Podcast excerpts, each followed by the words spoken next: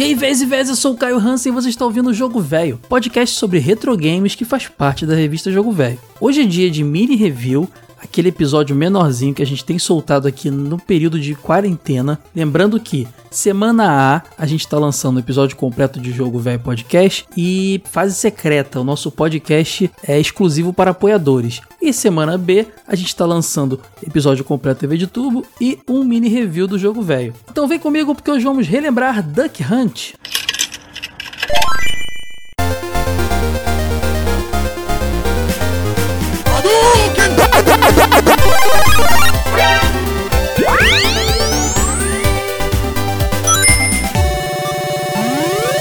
Jogo Velho Podcast.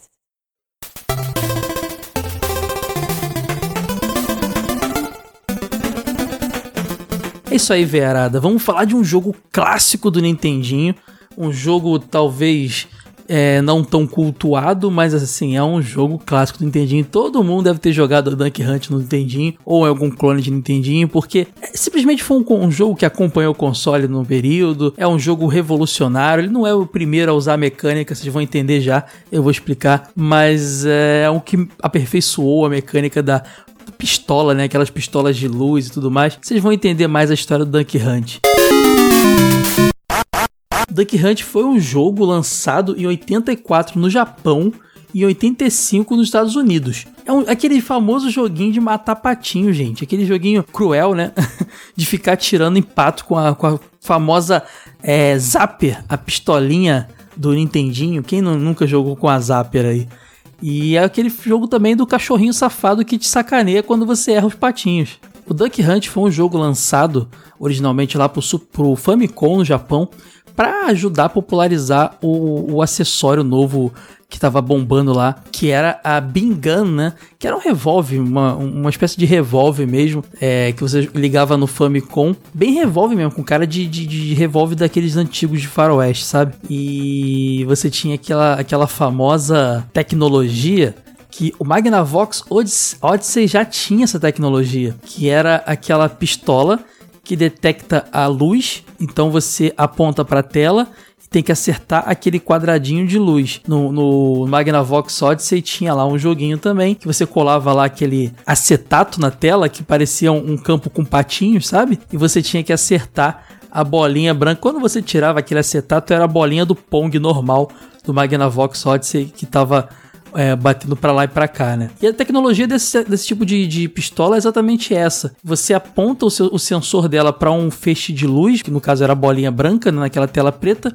e se ele detectar que você apontou certo na hora que você apertar o gatilho, você faz a pontuação do jogo. O lance é que é, a Zapper, ela tinha que, que, no ocidente, quando chegou no ocidente, Bingan do Famicom virou Zapper e ganhou inclusive um visual todo futurista nas cores do Nintendinho, né? Cinza claro cinza escuro, com, com gatilho laranja. No futuro, depois de uma lei lá norte-americana que proibia que armas de brinquedo se parecessem com armas de verdade. Ela ganhou uma nova versão toda laranja e cinza, bem maneira também. Essa é bem clássica. A Zapper ela tinha uma tecnologia melhor, na verdade, o Duck Hunt tinha uma tecnologia melhor. Porque o jogo original lá do, do Magnavox Odyssey, ele tinha uma falha. Se você apontasse para uma lâmpada de luz e, e, apertasse o gatilho, você fazia pontos infinitos, porque estava atirando para um feixe de luz. O grande lance do Duck Hunt é que o jogo era todo bonito, você tinha um cenário de jardim, de floresta, com céu azul, com matagal e os patinhos de verdade não eram bolinhas brancas, quadradinhos brancos, eram patinhos de verdade voando. E o que acontecia é que no momento que você apertava o gatilho, no microsegundo a tela ficava preta e aqueles patinhos eles ficavam como quadradinhos brancos, igual lá no Magnavox Odyssey. E é assim que ele entendia se você estava atirando no feixe de luz. É, isso era tão rápido e pra gente funcionava só como um, uma piscada de tela que acabava não fazendo o menor sentido. O grande lance é que, como estava nesse fundo branco, a tecnologia desse, da programação do jogo é que a pistola só contaria a pontuação se aquele feixe de luz branca onde você atirou tivesse próximo a uma área preta. Então, para você fazer aquela pontuação apontando para o abajur, só se você fosse o The Flash e conseguisse apagar e acender a luz do seu quarto ou da sala onde, onde fosse rápido o suficiente. Então, foi uma bela aperfeiçoada do, da tecnologia da, da pistola de luz, né? E falamos rapidinho da, da, da Zapper aqui. Temos que mencionar que depois o Master System teve sua Light Phaser também, que é outro clássico também. Esse eu joguei muitos joguinhos com a Light Phaser. E vários outros consoles tiveram sua arminha de luz, cara. Essa tecnologia foi muito explorada. Nasceu lá no Magnavox Odyssey, foi aprimorada no Famicom e depois virou um acessório bem comum. Outra curiosidade, essa tecnologia só funciona em TVs CRT, a famosa TV de tubo. Então, se você for jogar um Nintendinho, ou um Master System, ou um Magnavox Odyssey numa TV de LED, de plasma ou qualquer do tipo, você não vai conseguir o efeito da pistola, não rola.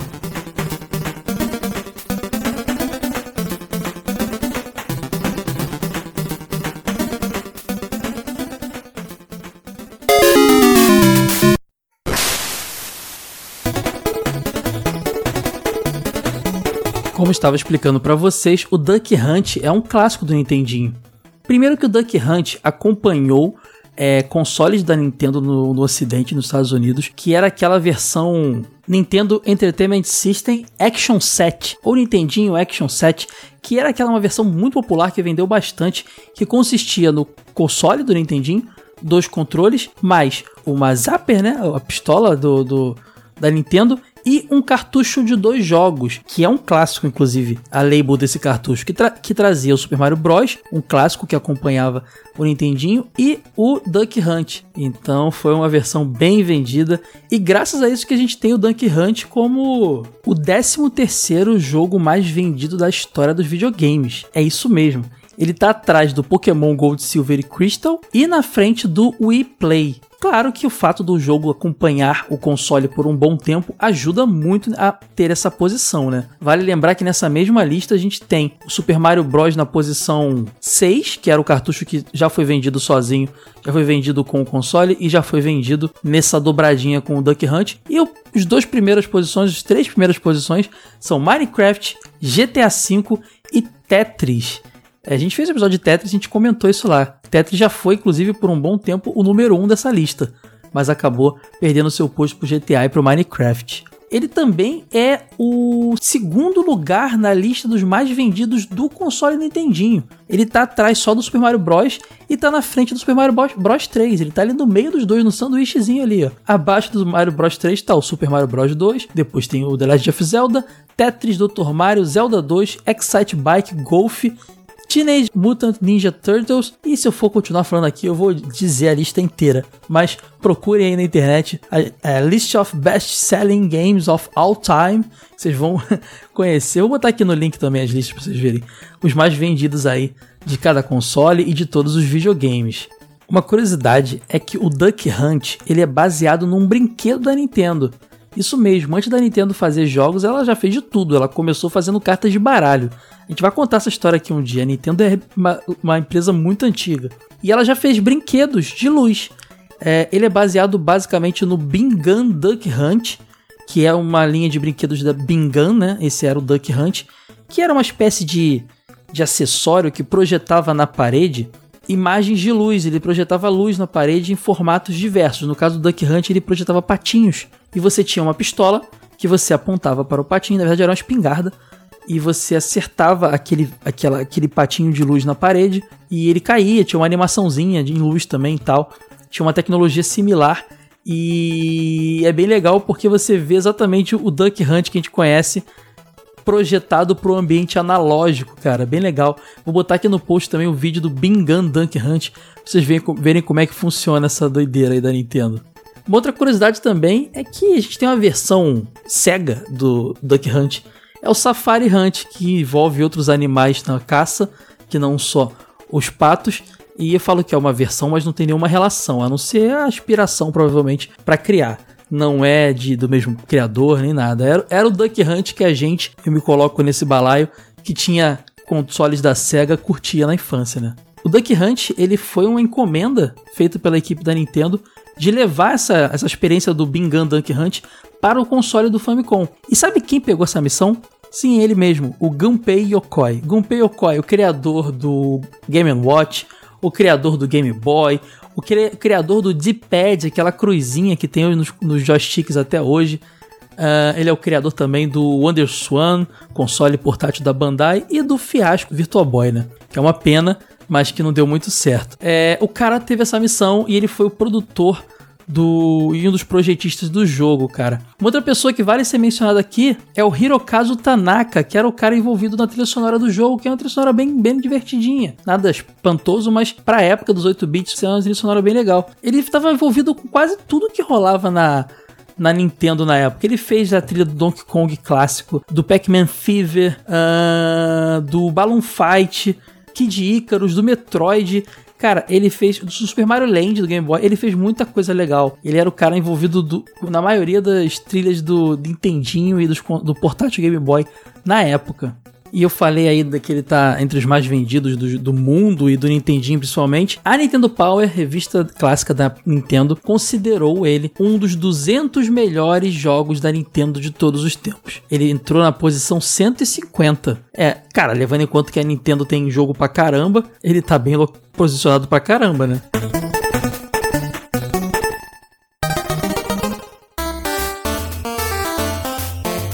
Agora falando um pouquinho do jogo em si. A mecânica dele é extremamente simples. É, você tem um cenário como se fosse um, uma, não é uma floresta, mas um campo aberto. Você tem uma vegetação embaixo, você tem o céu azul, e você tem a sua arma na mão. E o objetivo é você acertar os patos que voam dessa, desse gramado. Quanto mais patos você acerta, mais pontos você faz. E isso em três modos.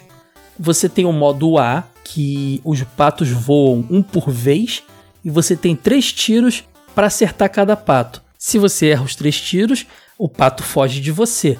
E você tem nisso aí é, um crescimento de dificuldade no decorrer do, dos níveis. Os patos vão voando cada vez mais rápido. Os valores de pontos são 500 pontos, pontos por pato preto. Fiz aqui um trava-língua, galera. Pontos por pato preto. 1000 pontos por pato azul. 3 mil por pato vermelho. E se você acertar todos os patos no nível, você pode receber de 10, 15 e a 30 mil pontos. Quando você erra o pato, é, tem o cachorrinho, o famoso, famoso cachorrinho que fica na tela para te dar uma zoada. Ou quando você acerta também, ele te mostra os patinhos que você conseguiu acertar. Esse cachorrinho era uma irritação, porque ele debochava da gente. O modo B é similar ao modo A. A principal diferença é que agora você tem dois patos por vez voando. Então você tem que, naquela quantidade de tiros, acertar dois patos. Dificulta bastante o jogo. Todo o resto é parecido, vai, vai tendo um aumento de velocidade do mesmo jeito. E tem o modo C, ou Clay Shooting, que é muito interessante, lembra muito aqueles jogos, acho que na Olimpíada tem de tiro, né? Que na verdade, em vez de patos, você tem discos, pratos, né? Pratos voando. Você tem que acertar os pratos para poder fazer pontuação esses pratos eles lembram exatamente aquele tiro ao alvo que a gente está acostumado a ver em, em, torneios e tudo mais. O objetivo é acertar todos os pratos, eles também vão aumentando de velocidade. É o modo mais difícil do Duck Hunt, sem dúvida nenhuma, e cada prato equivale a mil pontos. Uma versão lançada para os arcades da Nintendo, chamada Versus Duck Hunt, tem uma curiosidade. Lá você consegue acertar o cachorrinho safado. que é uma pena, né? Eu fico triste, porque, pô, matar bichinho assim, de bobeira não é legal. Mas ele é tão sacana com a gente que eu acho que foi a vingança de muito moleque quando ia nos fliperamas japoneses lá. Ele é de uma série de arcade chamado Nintendo Vers Versus Series, que saiu em 1984 com vários jogos portados para os arcades, né? Você tinha Donkey Kong, Donkey Kong Jr., Donkey Kong 3, o Popeye, Mario Bros. Tinha muita coisa assim e era como você vê um jogo de Famicom aprimorado nos arcades.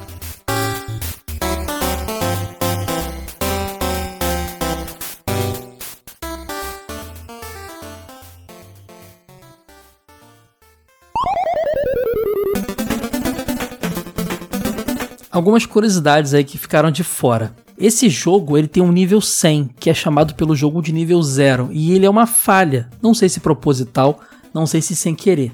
Mas basicamente, quando você chega nesse nível, já começa com o cachorro rindo da sua cara. Quer dizer, teve um pato ali que você não viu e nem tem como ver que você perde. O segundo aparece inesperadamente em vários lugares, sendo impossível de acertar ele. O terceiro da mesma forma. E depois aparecem outros seis, outros seis patos que na verdade nem aparecem, na verdade. Ele já conta na rodada como se você tivesse errado. E depois uma tela de game over. Pode ser uma falha, ou pode ser a forma que os desenvolvedores tiveram de encerrar o jogo. É tipo, é tão difícil que você nem conseguiu acompanhar os patinhos, sabe? Eu sei que chegando nesse nível 0 ou nível 100, você vai, viver, vai ver essa, viver essa experiência de glitch aí doida e dar o game over do jogo. O personagem que não tem nome, que é chamado de Duck Hunt mesmo, que é o cachorrinho safadão lá, ele aparece no Super Smash Bros. de 3DS e Wii U. E ele é basicamente um personagem jogável que vem com um patinho para acompanhar ele. O nome dele é Duck Hunt mesmo. Nas versões europeias é do Duck Hunt. E é isso aí, é o cachorrinho safado com o patinho acompanhando ele. Ele retorna em Super Smash Bros. Ultimate. Eu falei que ele era vendido, uh, além de na versão individual, junto com o jogo, o, o jogo do Mario Bros. Né, na Action 7. Ele também, também existia uma versão do Nintendinho que trazia o, um cartucho com três jogos que era o Super Mario Bros. e o Duck Hunt, já que já estava dobradinho acostumado, e mais o World Class Track Meet, que é uma espécie de jogo de Olimpíadas e tudo mais. Então era um cartuchinho triplo ali para você ter experiências de ação, de pistolinha e de esporte, cara. Bem interessante. Esse é um cartucho mais difícil de encontrar. Esse eu não tenho. E na no Wii U, no Virtual Console do Wii U, o jogo foi lançado de novo para galera jogar. Ele tinha uma adaptação. Em vez de usar uma Zapper, você usava a Zapper Light Gun, que era basicamente um acessório que acoplava no Wii Remote, né, no controle do Wii, e transformava ele numa arma. É, o nome não era toa, era para homenagear a Zapper original. Você podia jogar também só com o Wii Remote normal, mas era muito mais legal transformar ele numa arminha.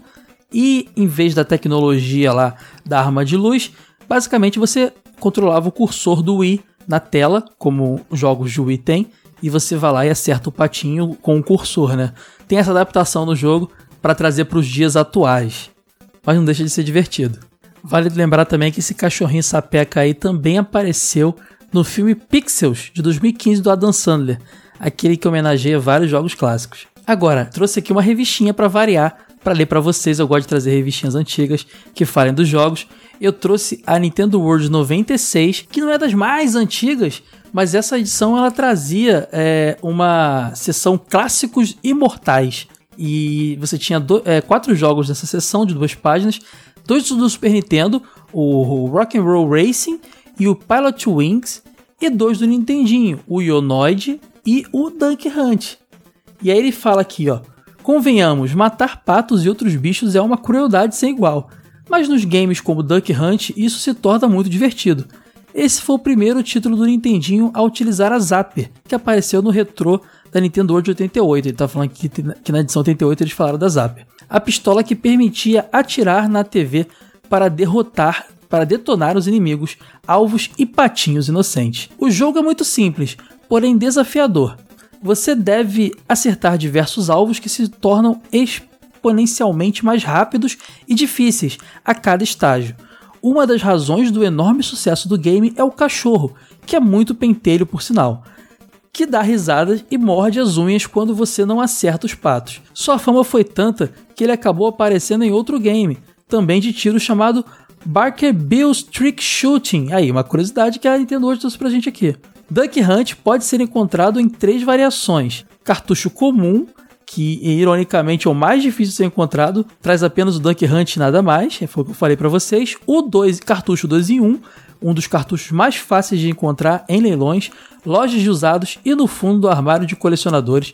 Traz Super Mario Bros. e o Duck Hunt em um mesmo pacote, eu tenho esse, e o cartucho 3 em 1, que acompanhava o pacote vendido nas lojas compostas por um NES, um Power Pad e esta compilação com Duck Hunt, Super Mario Bros. e o World Class Track Meet. Esse eu também não tenho. Ele traz umas telas de jogo aqui e também traz uma, um bloquinho de curiosidades. Muitos pensam que o game é exclusivo para um jogador. Isso é correto apenas até certo ponto. É possível controlar os patinhos com um controle para o segundo jogador. Olha, isso é legal demais também, pode crer. Mas essa tarefa não é muito fácil. O cachorro do game se tornou um mito entre os jogadores, muitos juram de pés juntos que já conseguiram acertá-lo. Isso, porém, é balela. Apenas a versão arcade chamada Versus Duck Hunt permite balear o Totó durante o estágio de bônus. Inclusive, até essa versão de arcade sair, era uma lenda urbana nas revistas, nas, revistas, na, na, imprensa em geral, é, gringa, né? É, que era possível acertar o cachorro. Era uma lenda, muitos diziam que conseguia, outros não. Talvez seja por isso que no arcade eles colocaram essa brincadeirinha, essa piadoca aí.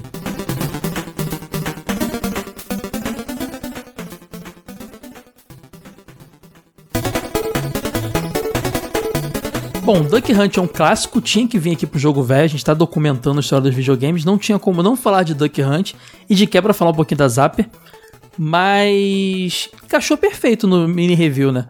Não é um jogo que vai dar um conteúdo, um conteúdo imenso e um grande debate. Então, digam aí se vocês jogaram Duck Hunt nos comentários, digam histórias envolvendo o jogo e deem mais ideias de boas pautas para esse bloquinho de mini review aqui, galera. O que, que é legal pra gente falar aqui, ó? Já teve Super Sidekicks, o Wade já trouxe o Marvel vs Capcom 2, já teve os jogos de verão, o famoso California Games também, lá o primeiro que a gente fez. Vou botar aqui no post também os, os últimos mini reviews. Então me digam, que outros jogos se encaixam perfeitamente nesse formato aqui? Vejo vocês no próximo episódio, valeu!